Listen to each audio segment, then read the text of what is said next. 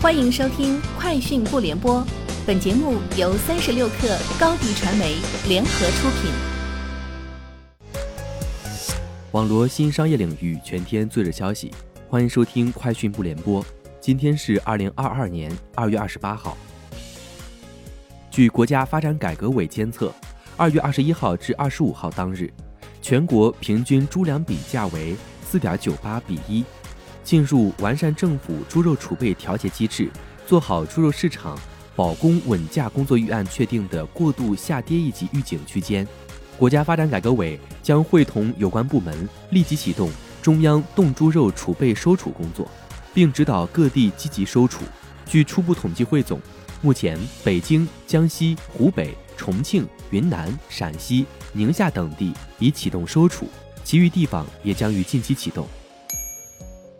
投资机构持仓报告综合显示，二零二一年第四季度，五十六家机构建仓 BOSS 直聘，其中包括桥水、GGV、瑞士国家银行等。BOSS 直聘总持仓机构亦增加至一百零三个。根据 QuestMobile 数据显示，二零二一年十二月，BOSS 直聘月活达两千三百七十六万。据报道，特斯拉在柏林近郊勃兰登堡州。格伦黑德建设的超级工厂有望在本周晚些时候获得最终的审批，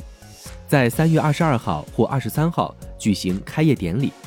在柏林超级工厂举行开业典礼当天，特斯拉还会向部分幸运的消费者交付这一工厂生产的 Model Y，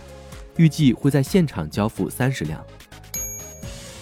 三十六氪获悉，日前名创优品宣布，在美国曼哈顿的新店正式开业。这是名创优品在北美地区的第一百一十家 Ten Dollar 十美金品牌概念店。曼哈顿 SOHO 店的正式营业，也标志着名创优品将成为首个进驻美国曼哈顿的中国品牌。据不完全统计，名创优品目前已经进入美国、法国、意大利、墨西哥、西班牙、冰岛、巴西、印度、印尼等全球六大洲一百个国家和地区，全球门店数已超过五千家。据报道，Meta 已经解散为公司旗下虚拟现实以及增强现实设备开发操作系统的工作团队，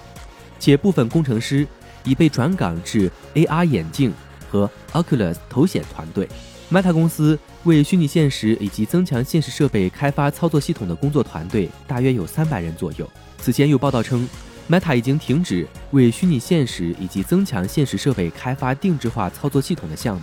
但是，Meta 曾回应其，并未计划停止为 VR、AR 设备开发操作系统。日本政府定于三月一号起分阶段放宽入境管控措施，二十五号起已开始接受相关申请。目前，希望接纳外国留学生的日语学校、企业等正在推进准备手续等工作。日本政府称，承接机构需录入入境人员护照信息、入境后的隔离地址。并承诺贯彻防疫政策。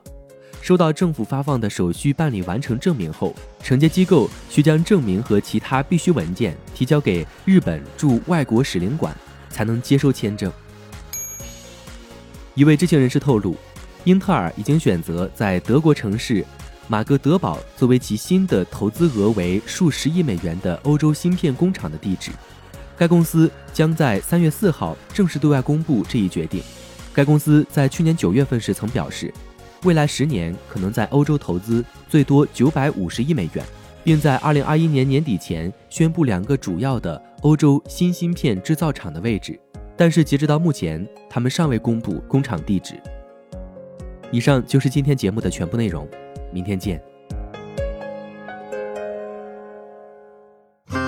热烈祝贺高迪传媒和 Top One 突破润滑油再度达成新媒体整合营销全案合作，共启汽车后市场数字营销新征程。